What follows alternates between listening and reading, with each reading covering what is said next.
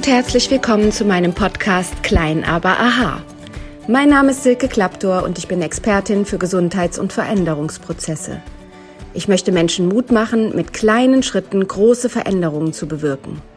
Ich muss den Berg, der vor mir liegt, nicht gleich komplett versetzen. Ihn langsam und stetig zu erklimmen, bringt mich auch zu meinem Ziel. Seid gespannt, was ich alles verändern kann, wenn ihr nur wollt. Was, wenn es ganz einfach wäre? Viel Spaß beim Zuhören. Hallo und herzlich willkommen zu dieser neuen Podcast-Folge. Ich freue mich wirklich sehr, dass du wieder eingeschaltet hast, dass du bei dieser Folge wieder dabei sein möchtest. Diesmal mit dem Thema Trennung und was kommt danach. Ja, für viele mit Sicherheit kein schönes Thema, gerade wenn du vielleicht gerade mittendrin steckst, dann ist das Ganze der allergrößte Horror, den man sich vorstellen kann.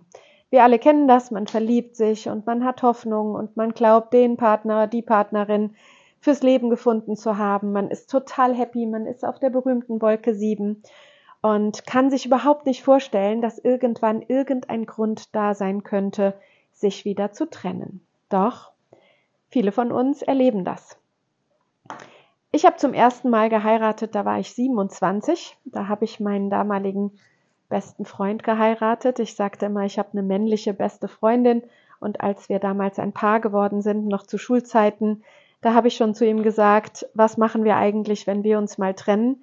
Dann verliere ich nicht nur meinen Mann, dann verliere ich auch meine beste Freundin oder meinen besten Freund. Und ich weiß noch, dass wir uns damals getröstet haben und in den Armen gelegen haben und gesagt haben, das wird niemals passieren. Warum sollte das passieren?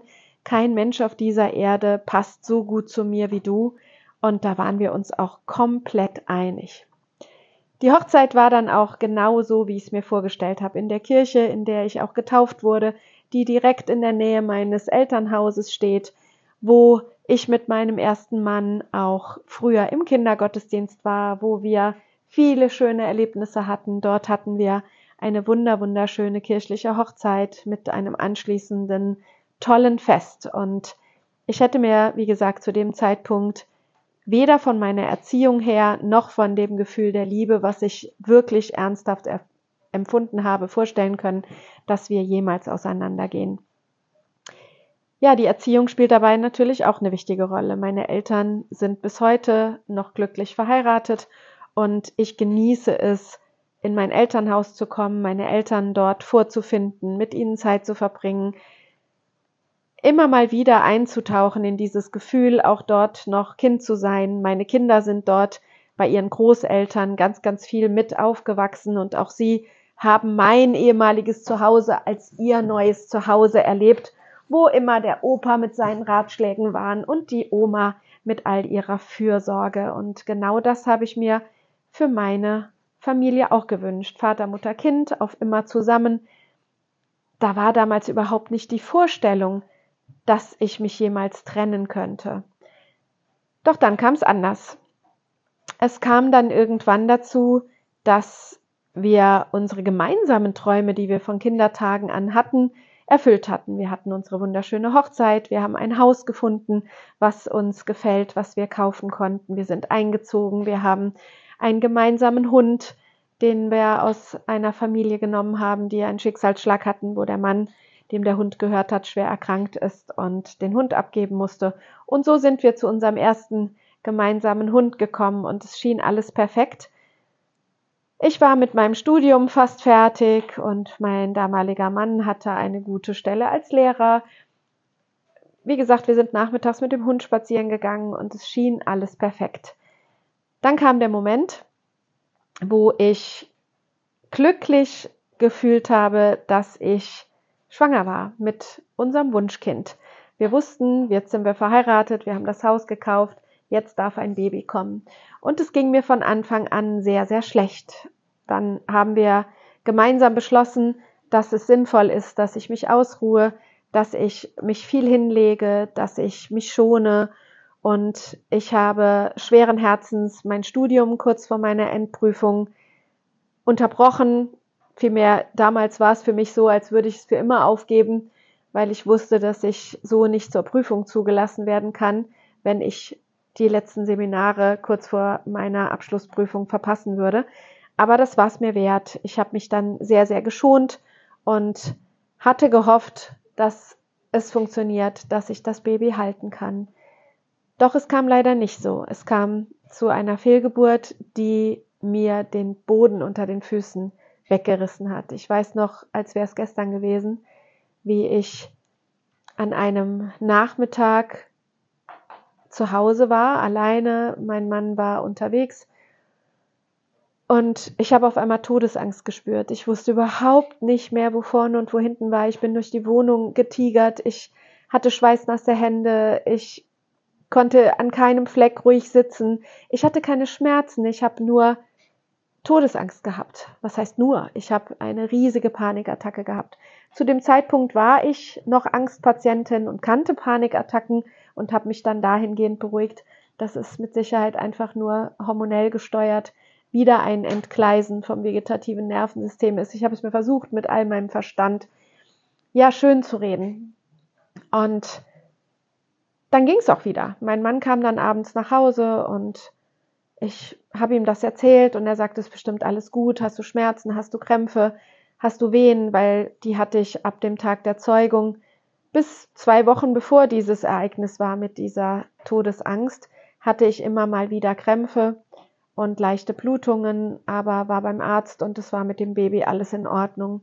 Ich war dann auch schon Anfang des vierten Monats, als ich dann am nächsten Tag bei der Ärztin angerufen habe und gesagt habe, ich möchte nachschauen lassen, ob alles okay ist. Und wir plauderten und sie machte den Ultraschall bei mir und es schien alles in bester Ordnung zu sein, bis sie von einem Moment auf den anderen jegliche Farbe in ihrem Gesicht verlor, dann einen ganz traurigen Blick aufsetzte und zu mir sagte, Silke, es tut mir so, so leid, ich finde keinen Herzschlag mehr.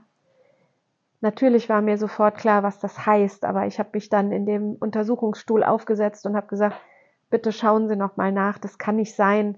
Es ist alles okay, die Krämpfe sind weg, die Blutungen haben aufgehört. Es geht mir gut. Und sie sagte wieder, es tut mir so, so leid.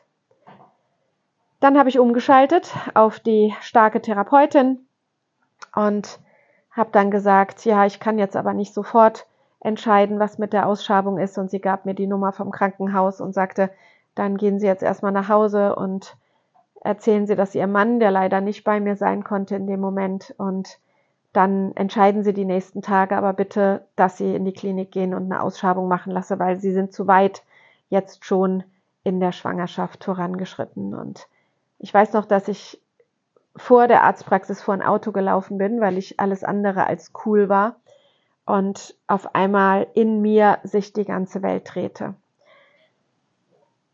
Als ich meinem Mann dann erzählt habe, dass unser Kind gestorben ist, da haben wir beide auf einmal festgestellt, oder ich habe festgestellt, ich kann ja nur von mir reden, dass unsere Gefühlswelten komplett durcheinander waren.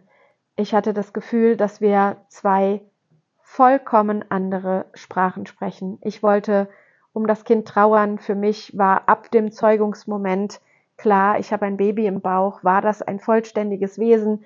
Ob ich schon zehn Jahre mit ihm zusammengelebt hätte oder nur zehn Minuten, das hat für mich überhaupt keine Rolle gespielt. Und zum damaligen Zeitpunkt habe ich den Verstand meines ersten Mannes, den ich immer so geliebt habe. Er ist ein sehr, sehr kluger Mensch und in dem Moment habe ich den Verstand gehasst, der natürlich sehr richtig gesagt hat, wir werden wieder ein Kind haben und es geht öfters mal etwas schief und du warst doch erst ganz am Anfang. Aber all das war für mich kein Trost, weil ich wollte um diese Seele weinen. Ich wollte, äh, ich kann euch gar nicht sagen, was ich alles in dem Moment gedacht habe. Auf jeden Fall war ich komplett in der spirituellen Welt mit meinen Gefühlen, mit meinem Handeln, mit meinen Gedanken.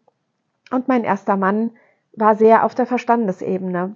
Und beides hat seine Berechtigung, aber ich konnte in dem Moment überhaupt nichts mit der Verstandesebene anfangen, gar nichts. Wann immer man mich trösten wollte mit Fakten, bin ich schier ausgerastet. Es ging überhaupt nicht mehr. Ich wollte Seelengespräche führen. Ich wollte wissen, wohin geht die Seele nach dem Tod. Das wird auch nochmal eine Podcast-Folge sein, dass dieses Beschäftigen mit Leid und Tod und Wiedergeburt und was man davon glauben kann oder nicht. auf jeden Fall haben wir nicht mehr dieselbe Sprache gesprochen. Und was dann daraus resultierte, war Einsamkeit. Ich hatte keinerlei Trost und Hilfe durch ihn und er wahrscheinlich keinerlei Trost und Hilfe, wie er mit der Situation umgegangen ist. Jeder von uns hat versucht, sein Bestes zu machen und wir haben dann nebeneinander hergelebt. Aber mit meinem Kind war auch meine Liebe für meinen Mann gestorben, weil ich auf einmal nur noch seinen Verstand sehen konnte und keinen Zugang mehr gefunden habe zu meinem Herz, zu meiner Seele und zu all den Dingen, die ich auch im Studium gelernt hatte von Körper, Seele, Geist und wie das miteinander zusammenhängt und in der Naturheilkunde wo man ganz klar sagt, die Seele ist ab dem Moment anwesend, wo die Zeugung passiert ist. Vielleicht sogar schon weit vorher, dass sich die Kinder ihre Eltern aussuchen. Ich glaube an so Dinge. Das war für meinen ersten Mann aber richtig, richtig weit entfernt. Und dann kam es dazu, dass ich dringend Trost gebraucht habe. Ich habe dringend Hilfe gebraucht. Einen Menschen, der versteht, dass es mir schlecht geht, dass ich so nicht weitermachen kann, dass ich Trost brauche auf der Seelenebene und auf der körperlichen Ebene. Und einer der Assistenten damals bei mir im Studium, der Assistent von einem unserer Lehrer im Osteopathiestudium, er hat mich aufgefangen und er hat mich getröstet, war selber in einer unglücklichen Ehe, wo ebenfalls im Laufe der Entwicklung die gemeinsamen Sprache auseinanderging. Auch dieses Ehepaar hat sich nicht mehr wirklich gut verstanden. Und so haben wir uns ineinander verliebt und uns miteinander getröstet. Ich ihn für die Dinge, die er bei seiner Frau vermisst hat, und er hat mit mir um mein verlorenes Kind getrauert und mir körperlich geholfen, dass es mir besser geht. Er hat einen ganz anderen Aspekt auf einmal verkörpert, als mein erster Mann das konnte. Mein zweiter Mann ist zehn Jahre älter als ich und hatte viel mehr Erfahrung und war vor allen Dingen oder ist, er lebt ja noch, Gott sei Dank, wir sind kein Paar mehr. Ich habe ja eingangs gesagt, ich bin zum dritten Mal verheiratet und mein zweiter Mann ist ein Freigeist, der sehr, sehr viel reist, viel in der Welt unterwegs ist, sich nicht unbedingt an Dinge bindet, ganz anders also aufgewachsen und von seinem Mindset, als ich aufgewachsen bin. Ich war damals ein Mensch, der vor wirklich allem Angst hatte.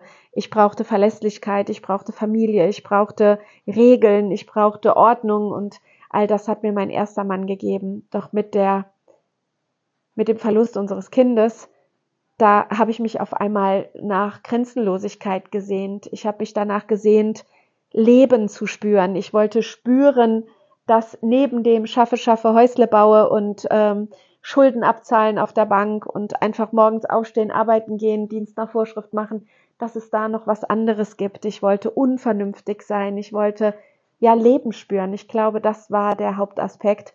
Ich habe mich mit Tod gefühlt mit dem Verlust meines Kindes. Und mein zweiter Mann reist gerne, macht gerne Sport, ist spirituell, unterhält sich gerne auch über die Dinge, wo Kopfmenschen sofort sagen, hör doch auf, so einen Scheiß zu reden. Entschuldigung, dass ich das so drastisch hier sage. Und das hat mir damals sehr, sehr viel Seelenheil gegeben. In vielen schweren Gesprächen habe ich meinem ersten Mann klar gemacht, dass wir völlig unterschiedliche Ziele auf einmal haben. Und ich glaube, das ist das, was in der jetzigen Zeit ganz häufig vorkommt. Wir haben mehr als die Generationen davor die Chance, mehrfach uns zu verändern. Bei meinen Eltern war es so, da hat meine Mama schon kaum gearbeitet, das Geld hat mein Vater nach Hause gebracht, meine Mutter hätte für eine Trennung gar nicht genug Selbstvertrauen und auch die finanziellen Möglichkeiten gehabt. Aber in der jetzigen Zeit arbeiten wir Frauen, wir können uns unseren Lebensunterhalt selbst verdienen und wir sind auch in der beruflichen Zukunft jederzeit frei, einen neuen Beruf zu erlernen oder gar noch mal studieren zu gehen. Und mit jeder neuen Gruppe, wo wir uns anschließen, mit jeder neuen Erfahrung, die wir machen, verändern wir unser Mindset, verändern wir unser Seelenleben, verändern wir unsere Erfahrungen. Und wenn Paare nicht miteinander reden und jeder macht sein Ding, dann ist die Chance riesig, dass man an irgendeiner Abzweigung sich aus den Augen verliert und der eine rechts rum geht und der andere links rum. Und so war es in meiner ersten Ehe passiert. Ich wollte auf einmal Abenteuer. Ich wollte was erleben. Ich wollte mich spüren und ich wollte mich endlich meiner Angst stellen. Denn meine Angst, die Bedürftigkeit danach, dass mir jemand hilft, dass mir jemand Schutz gibt, die hat mich ganz oft festgehalten in Beziehungen zu Menschen, zu Partnern und das wollte ich damals endlich angehen. Mein erster Chef in Bonn hat mich auf vielen Ebenen auf ganz neue Wege gebracht und mir klar gemacht, dass ich erst mit fast 30 Jahren komplett inkarniert bin. Er ist anthroposophischer Heilkundler. Das bedeutet die Anthroposophie nach Rudolf Steiner. Sie sagt, wir inkarnieren im Jahr siebten und erst nach vier mal sieben Jahren ist der Mensch komplett inkarniert. Das heißt, erst entsteht der Stoffkörper, dann entsteht die Stoffwechselaktivität in uns Menschen, dann kommt die Gefühlswelt mit der Pubertät und erst dann von 21 bis 28 entwickelt sich der Verstandeskörper, der Mentalleib. Und mir war klar, dass ich geheiratet habe, lang bevor ich überhaupt sagen konnte, wer ich bin und was ich will.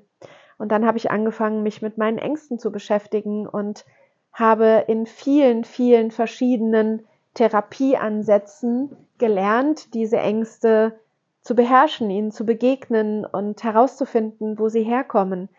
Und diese Erfahrung war einfach wunderschön und hat mich von der bedürftigen Frau hingebracht zu der starken Persönlichkeit, die eine Beziehung sich wünscht. Ich bin ein absoluter Beziehungsmensch. Ich möchte mit einem Menschen zusammenleben. Am besten so wie es jetzt ist mit dem Seelenpartner, mit dem ich über Verstandesdinge genauso klar reden kann wie über Dinge, wo man sich auf seine Seele und sein Gemüt und seine Gefühle verlassen muss, weil es einfach nicht vom, für den Verstand fassbar ist. Und das ist sehr, sehr, sehr, sehr dankbar. Mit meinem zweiten Mann kam dann etwas anderes, was zu einer Trennung führt. Da war es gar nicht, dass wir uns auseinander entwickelt hatten, sondern schwere Aufgaben, schwere Schicksalsschläge haben uns enorm belastet. Wir haben sehr, sehr schnell, bevor wir uns wirklich gut kannten, ein gemeinsames Kind in die Welt gesetzt, unseren Sohn, und unser Sohn ist schwer herzkrank. Wir haben unfassbar viele Tage und Nächte im Krankenhaus um ihn gebangt. Mein zweiter Mann hat zu Hause gesehen, dass er unsere Selbstständigkeit hochhält, dass er arbeiten geht, damit genügend Geld da ist, um all die Kosten, die dann kommen, was ja obendrein bei solchen Schicksalsschlägen noch der Fall ist, dass du dich nicht einfach aufs Gesundwerden konzentrieren kannst, sondern immer dafür sorgen musst, wie dein Leben auch weitergeht. Derjenige unter euch, der schon mal schwere Krankheit in der Familie erlebt hat oder an sich selbst, der weiß, dass das eine zusätzliche Riesenbelastung ist und so war ich ganz, ganz viel mit unserem Sohn im Krankenhaus, bin recht schnell schwanger geworden mit unserer Tochter. Dann hatten wir zwei kleine Kinder zu versorgen und die Praxis haben miteinander gearbeitet und das Unternehmen hier miteinander aufgebaut. Und diese Belastung war riesengroß. Und dann haben wir den Fehler gemacht, den laut Statistik 90 Prozent der Paare, wo es zu einer Trennung kommt, machen. Wir haben nicht mehr wirklich geredet. Also wenn wir uns unterhalten haben, dann ging es um die Kinder und um die besondere Belastung mit unserem Sohn. Wer kümmert sich? Wie haben wir das zu stemmen? Was ist mit der Praxis? Das haben wir sehr wohl gemacht, aber es ging nicht mehr um die Themen. Wer bist du eigentlich? Was wünschst du dir und was kann ich dir Gutes tun? Und eines Tages kam auch eine schwere Diagnose von meinem zweiten Mann dazu. Eine Krebserkrankung riss auch ihn aus seinem aktiven, starken, selbstbestimmten Leben. Und das war die nächste Katastrophe in unserem Leben. Auch da habe ich wieder umgeschaltet auf Funktionieren, Funktionieren, Funktionieren. Und vielleicht kennst du das. Morgens beginnt ein Tag und man hat schon eine To-Do-Liste im Kopf, bevor man überhaupt unter der Dusche steht, geschweige denn angezogen ist, hat man schon einen Plan, was man alles machen muss und wie ein Wimpernschlag später liegt man wieder im Bett und sagt sich, wo ist dieser Tag hin? Und man ist einfach nur völlig erschöpft und am nächsten Tag geht das Hamsterrad von vorne los. Und genauso haben mein zweiter Mann und ich uns gefühlt. wir haben es sehr, sehr gut miteinander geschafft. Ich sage, wir sind bis heute große, großartige Krisenmanager zusammen und haben es auch geschafft, uns gut zu trennen. Das bedeutet, wir haben heute ein gutes Verhältnis miteinander. Jeder hat wieder sein Glück gefunden.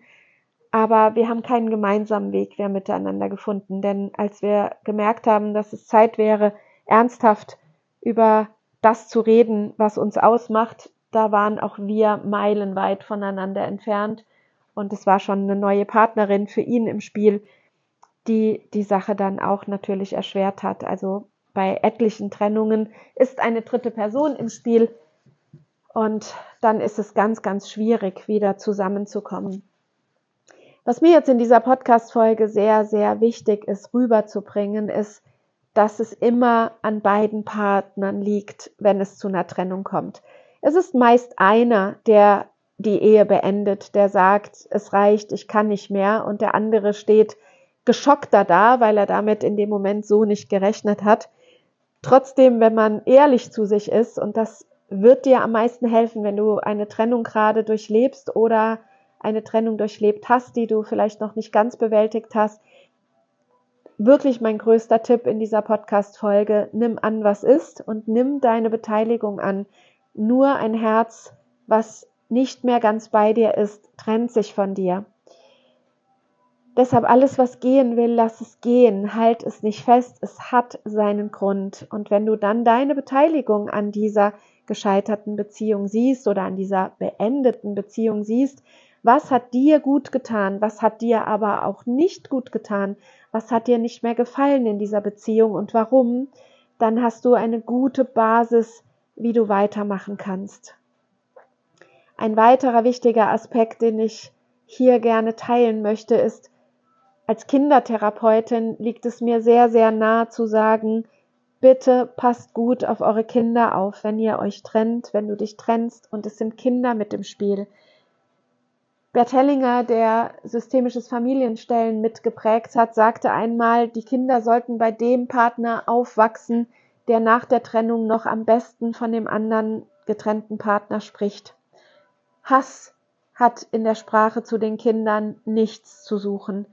Kinder lieben ihre Eltern, alle beide. Es ist ganz egal, bei wem sie leben. Sie dürfen beide Elternteile weitersehen und die Eltern sollten eine gute Ebene finden, miteinander zu reden, miteinander Zeit zu verbringen, wenn Familienfeste sind, wenn die Kinder Geburtstag haben oder Konfirmation, Kommunion, später Hochzeit und was weiß ich, was noch alles kommen kann ich bin sehr, sehr stolz, dass mein Ex-Mann und ich das geschafft haben, dass wir einander begegnen können, dass wir miteinander reden, wenn es um Entscheidungen geht, die wir mit unseren Kindern treffen, für deren Leben.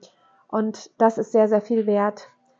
Dafür musst du deine eigene Verletzung nicht als Waffe einsetzen, nicht hingehen und sagen, du hast mein Leben zerstört. Es ist traurig genug, dass man sich trennt, aber einer hat nicht das Leben des anderen zerstört sondern Wege trennen sich und jeder ist wieder selbst verantwortlich dafür, was man übrigens auch in einer Beziehung ist. Es sollte keine Abhängigkeit da sein. Jeder ist dafür verantwortlich, selber in diesem Leben einen guten Stand zu haben. Und da komme ich zu einem dritten und letzten wichtigen Aspekt. In ganz, ganz vielen Beziehungen geht man diese Beziehung ein wegen einer Bedürftigkeit. Ich kann zum Beispiel nicht alleine sein, also suche ich mir sehr schnell einen Partner, damit ich nicht allein sein muss. Oder es fällt mir schwer, mit dem Job, den ich habe, Geld zu verdienen, also habe ich das Bedürfnis, einen Partner an meine Seite zu holen, damit wir doppeltes Gehalt haben oder gar einen reichen Partner, eine reiche Partnerin zu finden, wo ich vielleicht gar nicht mehr arbeiten muss und mich auf den Reichtum des anderen verlassen kannst. Das sind nur zwei Beispiele von Bedürftigkeit. Das andere wäre, es geht mir nicht gut und ich brauche jemanden, der sich um mich kümmert. Ich bin vielleicht jemand, der sehr oft krank ist, also sehne ich mich nach jemandem, der die Krankheiten betreut und begleitet und mich nicht im Stich lässt. Das alles sind Bedürftigkeiten und keine wahre Liebe. Wahre Liebe lässt frei, wahre Liebe verzeiht alles, wahre Liebe heilt alles. Und viele Partnerschaften da draußen waren nicht wahre Liebe, oder sind nicht wahre Liebe, sondern sind Zweckgemeinschaften. Mein jetziger Mann und ich, wir leben teilweise immer noch getrennt, weil wir von unseren vor unserer Ehe bestehenden Leben zu weit auseinander gewohnt haben und dort auch unsere berufliche Heimat haben, so dass wir das beibehalten haben. Und ich werde ganz, ganz oft gefragt, ja, aber das ist doch schlimm, wenn dein Mann nicht bei dir ist. Es ist nicht schlimm. Ich vermisse ihn dann, wenn er nicht bei mir ist, aber es ist nicht schlimm. Schlimm ist, wie kannst du mich allein lassen? Warum tust du das? Das schadet mir. Und das ist in unserem Falle nicht. Wir verbringen so viel Zeit gemeinsam, wie wir irgendwie können, weil wir es wollen, weil wir uns lieben, weil wir gerne beieinander sind. Aber wenn der eine etwas anderes gerade zu tun hat oder bei seinen Kindern ist oder beruflich unterwegs ist, dann sind wir trotzdem eng verbunden, auch wenn wir nicht beieinander sind. Denn wahre Liebe lässt frei. Da ist auch immer das Vertrauen da. Es ist das Vertrauen da, dass der andere in dem Moment nicht die Dinge tut, von denen man genau weiß, dass der andere es nicht gut heißt. Also wenn du vielleicht eine offene Beziehung führst, wo du sagst, jeder darf auch einen Seitensprung machen und beide finden das in Ordnung, dann ist das in eurer Beziehung auch in Ordnung. Aber man muss sich darüber unterhalten, auf was verlasse ich mich, auf welche Verhaltensweise verlasse ich mich, wenn mein Partner, meine Partnerin nicht in meiner Nähe ist. Und da sind wir wieder bei dem Punkt eins, den ich eben sagte, redet mit euren Partnern. Niemand ist ein Hellseher. Gerade wir Frauen, wir erwarten ganz oft, dass die Männer hellseherische Fähigkeiten haben. Und wenn sie uns lieben, dann müssten sie doch spüren, was wir wollen. Nee, warum sollten sie? Wir spüren ja auch ganz oft nicht, was unsere Männer brauchen. Also redet miteinander. Macht immer wieder klar, geht's dir gut in der Beziehung? Was brauchst du? Was brauchst du nicht? Denn nach einer Trennung ist das Aller, Allerwichtigste, dass du wieder in deine Selbstbestimmung kommst, dass du in deine Selbstverantwortung kommst. Was hast du selber dazu beigetragen, dass du dich getrennt hast, damit das beim nächsten Mal so nicht passiert? Was sind deine Bedürftigkeiten? Und dann, bevor du eine neue Partnerschaft eingehst, rate ich dir dringend, dass du diese Bedürftigkeiten, die du hast, selber für dich gelöst kriegst. Denn wenn du zum Beispiel ein Mensch bist, der nicht gut allein sein kann, dann wird es dir für jede neue Beziehung helfen, wenn du erstmal alleine wohnst und dich in diese Kraft hineinbringst, zu erkennen, ich kann mir ja selbst helfen. Ich kann um Hilfe fragen bei anderen Menschen. Ich kann mich selbst versorgen mit all den Dingen, die ich brauche. Und ich stelle mich meinen Gefühlen, auch den unangenehmen. Dann brauche ich nicht jemanden, der mich bespaßt, der mich rausholt aus dunklen Gedanken, weil das schaffe ich dann selber. Sei also erstmal gut zu dir, besinn dich auf die Dinge, die du gut kannst und dank der alten Beziehung für all das, was sie dir gegeben hat und sag alle Negativität, die vielleicht noch an dir lastet, von dem Ex-Partner, der Ex-Partnerin, das gib in Gedanken energetisch zurück und sag, ich gebe dir das zurück. Das ist ein Teil von dir, den ich jetzt in meinem Leben nicht mehr brauche. Aber alles, was eine wundervolle, gute Beziehung war, die dir was gebracht hat, auch für deinen weiteren Lebensweg, das behalt dankbar und liebevoll im Herzen. Und nochmal, wenn Kinder oder Tiere da sind, die eine gemeinsame Verbindung darstellt, dann cuttet das Seil nicht komplett. Sag nicht komplett, das war alles ein Irrtum. Denn wenn du sagst, das war ein riesengroßer Fehler, diese Ex-Beziehung, dann warst du selbst auch in all dieser Zeit ein riesengroßer Fehler und eine riesengroße Lüge. Und das ist einfach nicht wahr. Es gibt keine Vergangenheit, es gibt keine Zukunft. Es gibt immer nur das Hier und Jetzt. Und im Hier und Jetzt sollten wir liebevoll mit jedem Menschen umgehen, der uns begegnet.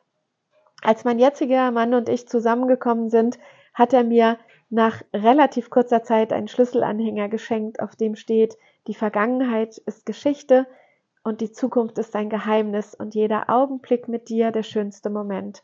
Und genau das ist das, was mein Herz sofort geöffnet hat, weil ich wusste, er ist auf dem gleichen Weg wie ich. Er spricht die gleiche Sprache wie ich. Und das ist sehr erstaunlich, da wir von komplett unterschiedlichen Berufsgruppen kommen und wir haben sehr viele Unterschiede in unserem Leben. Aber die Quintessenz, an die Liebe zu glauben, an Familie zu glauben, an liebevolles Miteinander zu glauben, das ist einfach der wunderbare Moment. Und ich bin heute beiden vorhergegangenen Ehen sehr dankbar, weil sie mich geheilt haben. Ich bin sie eingegangen zu einem Zeitpunkt, wo ich ganz, ganz viele Wunden in mir getragen habe. Und diese beiden Männer, mit denen ich die ersten beiden Ehen eingegangen bin, die haben diese Wunden mir geholfen, dass ich sie sehen konnte, dass ich sie heilen konnte. Oft sind sie nach der Trennung erst in die Heilung gekommen, aber den Anstoß haben diese wunderbaren Männer gegeben.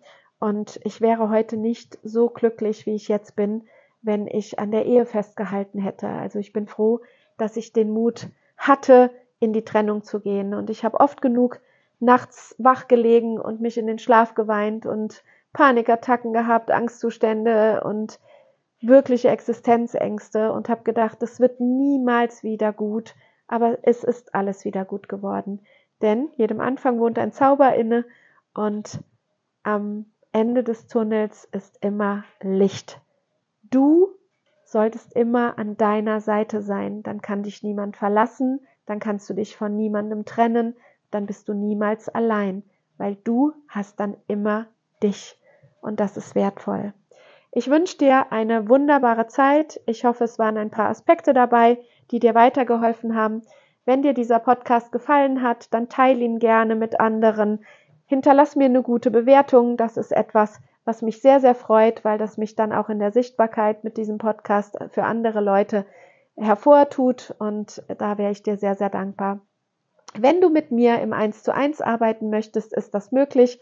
Nimm Kontakt auf mit meiner Homepage, schreib mir, da sind 1 zu 1 Coachings möglich. Es wird auch im Januar ein Gruppencoaching starten mit dem Thema Angstbewältigung und dann freue ich mich, wenn wir uns vielleicht mal live sehen. Ende Februar geht es auch nochmal zum Klosterretreat mit meiner Freundin, der Psychologin Claudia Kaiser. Wir hatten im Oktober ein wunder, wunderschönes Klosterretreat im Kloster Schweinheim. Und das werden wir nächstes Jahr auch zweimal noch durchführen. Einmal das letzte Wochenende im November und, äh, Entschuldigung, im Februar und dann das andere im November. Da war ich jetzt im Denken schon wieder ein bisschen voraus. Ich schreibe aber die Angaben der Dinge, wie du mit mir in Kontakt treten kannst und wann diese Termine sind, die dich vielleicht interessieren könnten, um mal live mit mir Zeit zu verbringen. Ähm, das schreibe ich in die Show Notes hinein. Jetzt hab eine wunder wunderschöne Zeit und danke, dass du mein Gast in diesem Podcast warst. Deine Silke Klapptour.